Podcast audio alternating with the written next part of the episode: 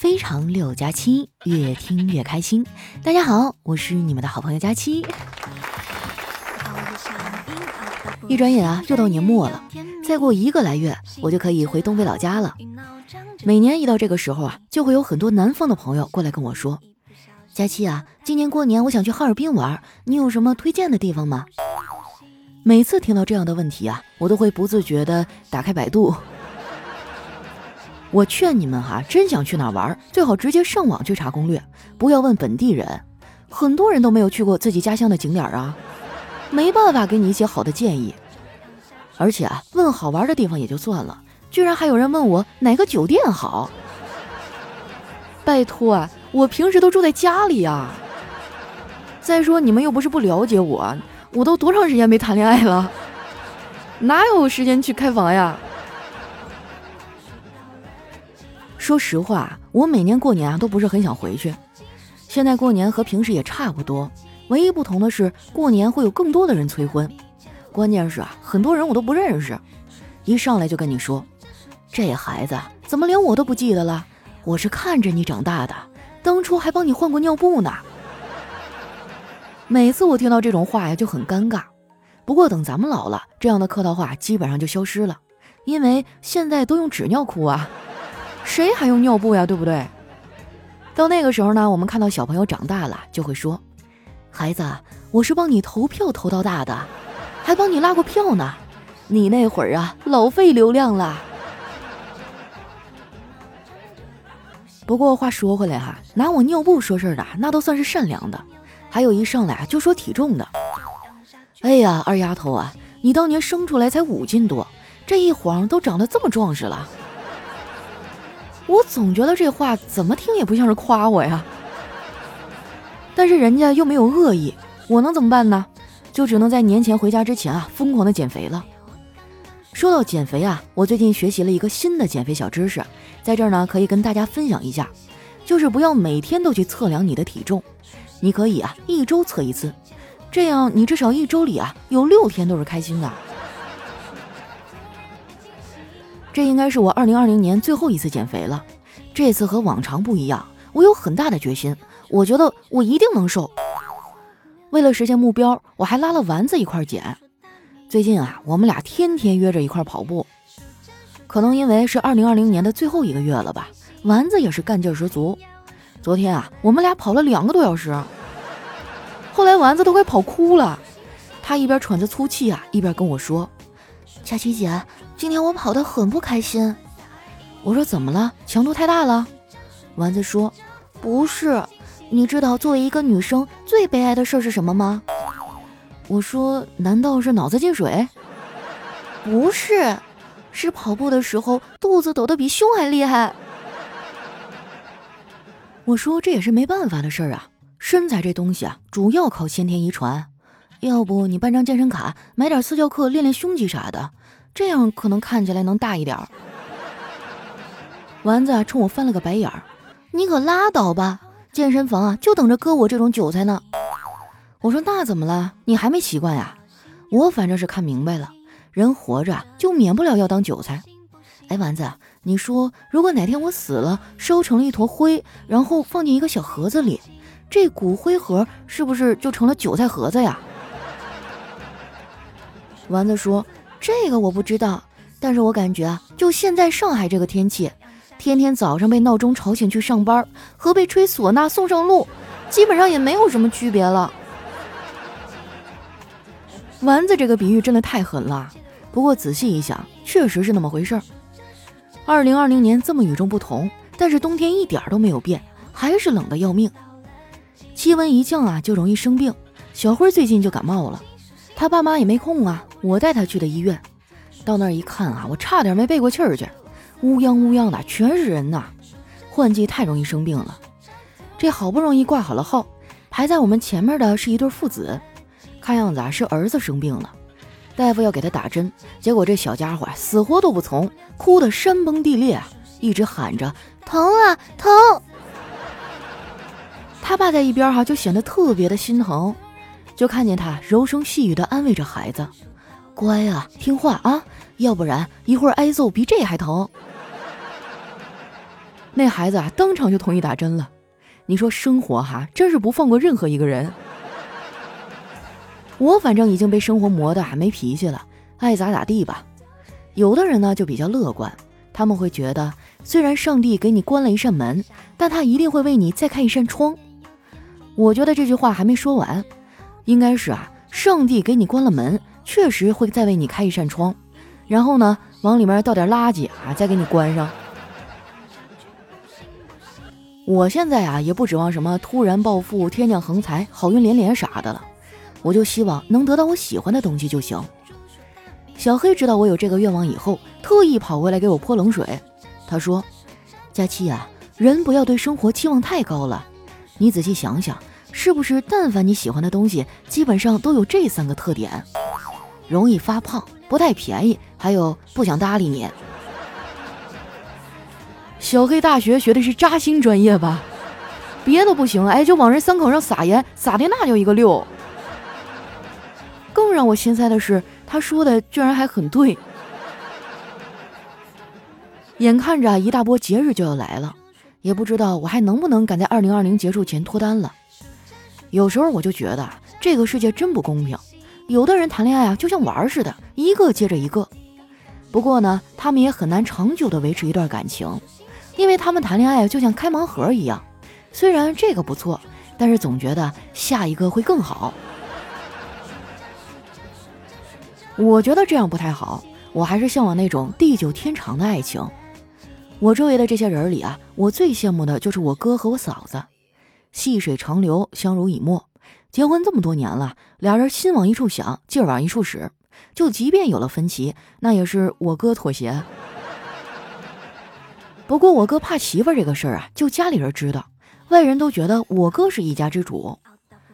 有一次啊，我没忍住好奇，就问他：“我说哥呀，为啥嫂子在外面那么听你的话呀？”我哥说：“我和你嫂子说好了，在外面呢要给足我面子，回家怎么样都行。但是今天啊，他格外的给我面子，给我给的我都有点不敢回家了。我哥真是一点都不随我妈呀。”我妈在我们家那简直就是一言九鼎。前些日子啊，我们单位发了一箱子梨，我妈不许我们随便拿，每天呢都要挑几个烂了点的让我们先吃。最后啊，我吃了一箱子的烂梨。我有什么办法呀？只能默默忍受。说出来你可能不信哈，我在我们家是地位最低的那一个。我感觉啊，我干啥都不对，干活吧会被嫌弃干得不好。待着啥也不干吧，我妈又会骂我懒。昨天我吃完饭啊，刚坐在沙发上玩一会儿手机，我妈就过来数落我。她说：“一天天的就知道玩手机，你就是充话费送的。”我说：“我是不是充话费送的？跟我玩不玩手机有啥关系啊？”我妈说：“有关系啊，你是充话费送的，所以才会天天抱个手机玩啊。因为里面有电话卡，那是你家人的味道。”哼真的是有理有据，让人无法反驳呀。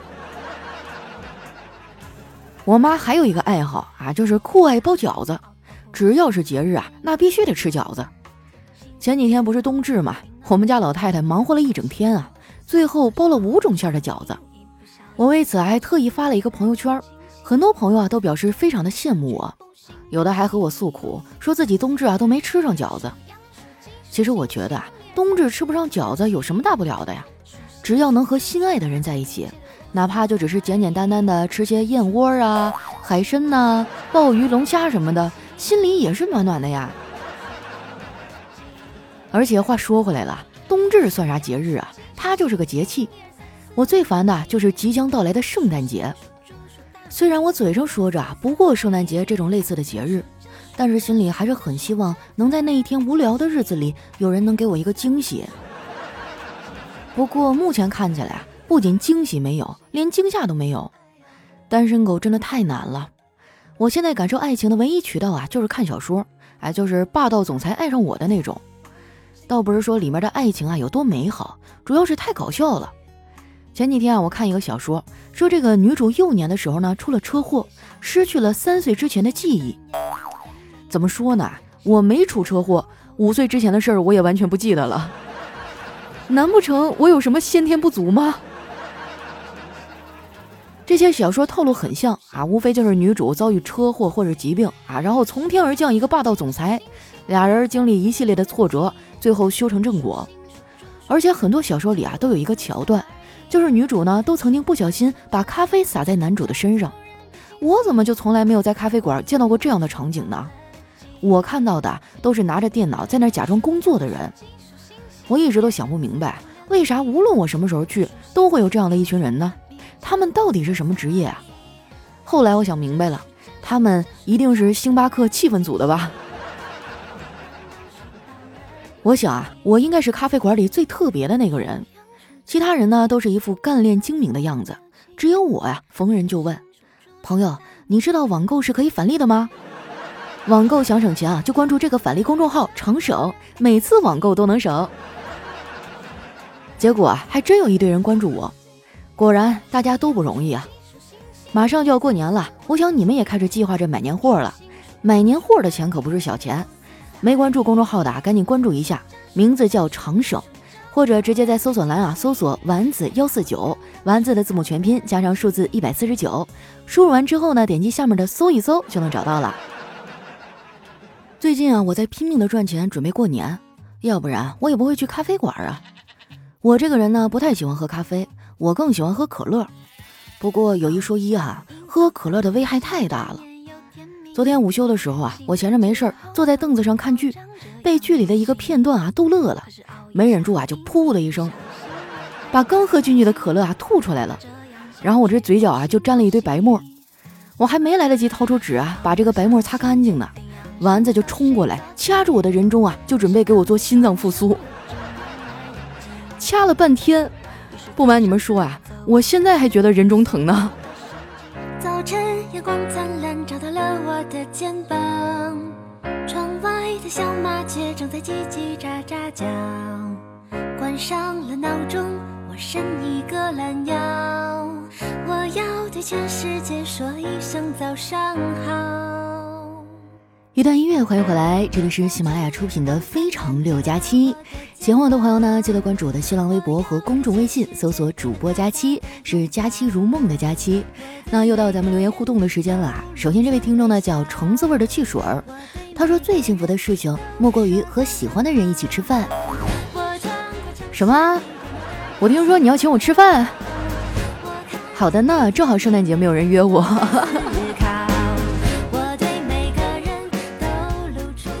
呢叫皮皮猪妈妈，她说：“我觉得啊，关于周围的人没事催你找男朋友、嫁人的人，不用太在意，就笑一笑就过去了。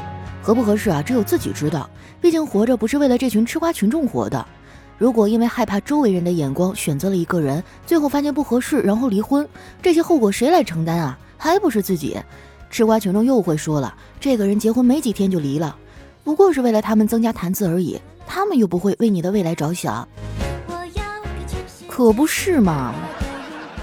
我建议哈，以后出台一个规定，就是如果你想建议别人结婚啊，你就提出建议费五百元，我可以慎重考虑你的建议，要不然你就别叭叭。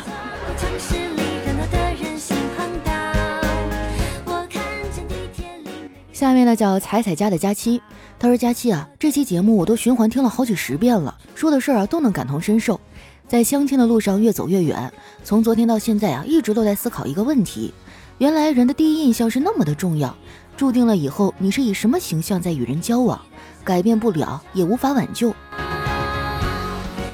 这个事儿呢，你也不用太悲观啊，万一碰到那个瞎的呢？” 我觉得外貌哈虽然能评定第一个人对你的印象，但是长期相处啊，还是要看你的人品啊、性格，是吧？是不是一个有趣的灵魂？因为人这一辈子太长了，你也不可能永远的漂亮帅气，对不对？但是你可以努力哈，提升自己的文化呀、谈吐啊，提升自己的这个搭配着装啊，让自己成为一个干净整洁哈，让人看起来很舒服的人。下一位呢，叫三十八度浓香。他说：“佳琪你好，我是你的僵尸粉儿，就是经常一期节目听两遍，但是从来不留言那种。今天啊，发现这么优秀的你，口碑榜居然下降了一名，这可不行。现在开始啊，把你往期的节目再点一遍，就为了去打 call。大家都行动起来呀，支持佳期。另外，等你更新哦。”哎呀，真是一个细心的小宝贝儿啊！我那个口碑榜原来一直第二名，最近王一博的电台窜到我前面去了，这个我真的没有办法。希望大家赶在年底哈，多多的帮我留言、点赞和打 call 哈。今年的年能过得怎么样，就靠你们了。下一位呢，叫你的小婶子。他说，在茫茫宇宙的太阳系地球中，亚洲的中国上海的某街上，住着一位绝代佳人，啊，清艳脱俗、仙姿玉貌、出水芙蓉的老单身狗。只见在洁白的月光下，啊，他一边看着眼前正秀着恩爱的丸子，在一边吃着满盆钵满的这个 狗粮，不禁落下了眼泪。那么他是谁呢？哎，我就不告诉你他是谁。休想逼我承认这个答案，哼！下面呢叫琥珀，他说佳期啊，我从一五年开始听你的段子，已经有五年了。去年一月呢，我结婚了，一直期待有宝宝的好消息。结果昨天查出来我双侧输卵管堵塞，当时听到这个结果，感觉天都塌了。大夫说有两种解决办法，一种呢是做输卵管手术，但是不排除治疗好有宫外孕的可能。第二呢是选择试管，这两个我都好害怕，也不知道该怎么选择。佳琪啊，我真的好忧伤，不知道为什么它怎么就堵了呢？好难过。哎呀，现在医疗很发达，你就好好配合治疗，肯定有办法呀，对不对？不过这两种方法听起来都蛮疼的，我也不知道能帮你做点什么，就只能在你疼痛的时候多逗你开心一下吧，好不好？当妈妈真的太不容易了。来看一下我们的下一位哈，叫假期听佳期。你说我为什么听你的段子呀？是无聊，是寂寞，是爱吗？还有听就算了，为什么害我激动的把手机屏都给震碎了？你赔我手机，要不赔我个女朋友也行啊！我不挑，像你这样的就行。那你这个要求有点高啊！毕竟像我这种美貌与智慧并存的女人，漂亮的皮囊还有有趣的灵魂我都占了，那是很少见、很抢手的。所以马上圣诞节了，你懂我的意思吧？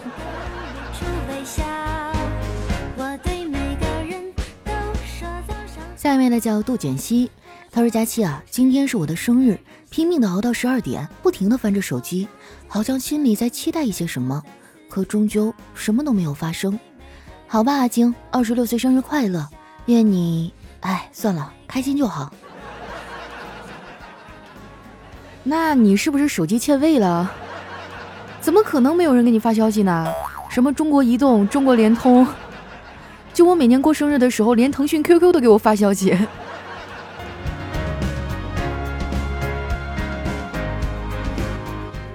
下面呢叫 LEAF 零二零七幺二幺二哈，他说：“佳期啊，我努力的活成了别人想活成的样子，我善良，我有责任心，我对身边每个人都很好。”我努力工作，爱父母。虽然是女孩子，但是家里大事小情都是我扛。我把自己过得如此的辛苦，终于生了一场大病，病因就是抵抗力太低了。我好想大哭一场，这就是一个善良的人该有的下场吗？好气自己啊，有个公主的身板，丫鬟的命。瞎说，那丫鬟可不用操心这么多事儿。你这一看就是拿到人生大女主的剧本啊！我跟你说哈，有一个词儿叫触底反弹啊，就是当你一个人倒霉到极致的时候，马上就要嗖的一下反弹回来了。好好养病哈，我跟你说，二零二一年一定有个大大的好消息在等着你。下一位呢叫七本佳人，他说我是一个程序员，曾经为了听佳期呢，还投过你们公司的简历，不过没有通过。感谢佳期四年来一直的陪伴，以后啊我会继续的听下去。他们都一个个找到另一半了，我还在继续单着。佳琪啊，你帮我发发功呗！我现在对于找女朋友都已经很佛系了。你都光棍四年了，你都不考虑考虑我？你们这些虚伪的人呐，口口声声的说喜欢我，呸！这个忙我不能帮你，自己找吧。给你提供线索哈，上海有个相亲角。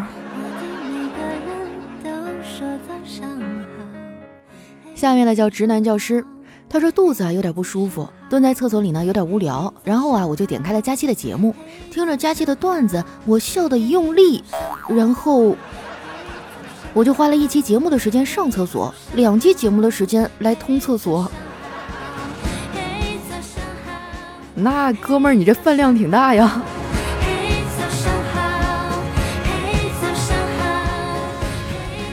下面呢叫佳期的陆墨，他说那天请客啊，去了一家饭店，翻着菜单呢，傻眼了。可口的菜啊，贵得吓人；便宜的菜呢，不可口，也拿不出手。于是啊，就在那两难的翻来翻去啊，翻着菜单，一直翻了有半个小时。那服务员啊，站那等得不耐烦了，就说：“先生，能不能快点啊？”我啪的合上菜单，对身边的客人说：“这家的服务员态度不行，咱们换一家吧。”哎，说到这个哈，我想问一下大家，如果生活当中真的遇到这种情况，应该怎么办呀？就是找了一家饭店啊，发现嚯贼贵，然后呢又不好意思直接转身出去，有没有什么既不伤面子啊，又显得整个人很从容的 办法呢？就是咱们大家可以在留言区讨论一下啊。下一位呢叫徐氏十八少，他说突然发现 QQ 成了摆设，微信成了支付，电话为了收快递，短信为了收验证码，抖音成了寄托。听着别人的故事，感慨自己的人生，现在的生活呀，真是无语。哎，听你这么一说，好像还真是这么回事儿哈。我都好久没有在 QQ 上跟人聊天了，基本上就是收邮件，或者是上传一些文件什么的。下面呢，叫佳期的小迷弟。他说：“佳期啊，我女朋友吧，先天有点毛病，是个聋哑人，但是父母不同意。如果我们不分，我父母啊就要和我断绝关系。为了父母的身体，我们只能分了。好了，不说了，佳期啊，我要去给我女朋友放气儿去了。这么高级了吗？我安慰的话都到嘴边了，一下就给我整哑了。”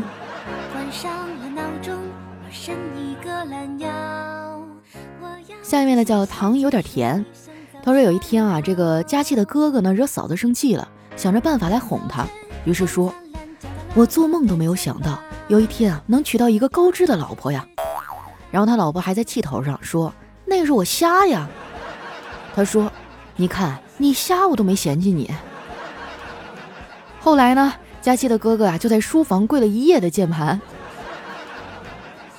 哎，我觉得这一看就是瞎编乱造的。这么大的事儿，怎么一夜键盘呢？这这罪名得跪榴莲壳，我跟你说。下面呢叫路易斯线，他说我爸不想让我自己在外面工作，担心我吃苦受罪，他想让我回来接管家族企业，打理家族生意。可我实在不想命运被早早的安排，关键是这一天摆地摊也太冷了。你可千万不要小瞧摆地摊的，我跟你说，他没准挣的比你都多。下面呢叫傲娇的大小姐，她说我闺蜜啊，昨天跟我说，她妈妈把洗衣粉当眼使了，她倒是吃了一口，发现不对，结果她弟弟啊吃的可开心了，然后吃完饭啊，她妈妈才意识到这个错误，在给她弟弟漱口的时候，一嘴的泡泡啊，你可以脑补一下，就是那种吐泡泡机的样子。啊，就让我想起网上那句话哈，生孩子就是拿来玩的。下一位呢叫都别抢了，佳期是我的。他说你们藏私房钱啊，这个太 low 了。我带你们开个车哈，如果呢是开了奖金啥的，直接去银行开一个存折，把钱存进去，出门呢就把存折撕了，等需要提取的时候呢，再去银行补办一个存折，完事儿呢从银行里出来再把它撕了。哎，好像是个办法啊，但是很不幸啊，我们的节目有一百万的听众，你这个办法，嫂子们听没听见我就不知道了啊。下面呢叫卧不摇碧莲，他说最近真的好冷啊，今天在峡谷逛了一圈，发现大家都想上我。哦，对了，我的名字呢叫王者。这家伙，我还以为怎么突然就开起车了呢。下一位呢，叫来看最后一位哈。他说：“这是我最后一次评论你了。最近发生了很多事儿，我也承受了许多。如今我想通了，我要走了。当你看到这条消息的时候，我已经不在了。不要为我担心，我会照顾好自己的。我刚才犹豫着要不要告诉你，但事情太突然了，没和你商量，别怪我。我也没办法，对不起。事情发展的太突然，我想一个人缓一缓，少让你担心。这一切都是因为我肚子饿了，我要去干饭去了。我呸！你知道读前面的时候我多担心吗？我还以为你要 你要和这个世界告别呢。下一位呢叫石家庄佳期暖男，他说相亲对象和我聊天的时候啊，总是发语音，而我每次呢都是打字回的。有一天啊，他又给我发了很多语音，我就好奇的问他：“你给我发这么多语音，我都是文字回的，你就不怕我是个哑巴呀？”结果，他给我回了一句：“哑巴我倒是没想过，我怕你是个结巴。”哎，说真的啊，我聊微信的时候就很少发语音，我觉得文字嘛就简单直观明了，但是你发语音的话，尤其是那种很长的一大段，万一中间不小心碰一下，整段都得重听，就特别崩溃。所以我建议大家啊，平时有急事儿的话呢，就打电话；没啥事儿呢，你就发文字就行，真的。我每次一看到那种六十秒语音方阵哈，我整个人脑子都爆炸了。来看一下我们的最后一位哈，叫月夜。他说半夜啊，熟睡中的两人被房间里急促的敲门声惊醒了。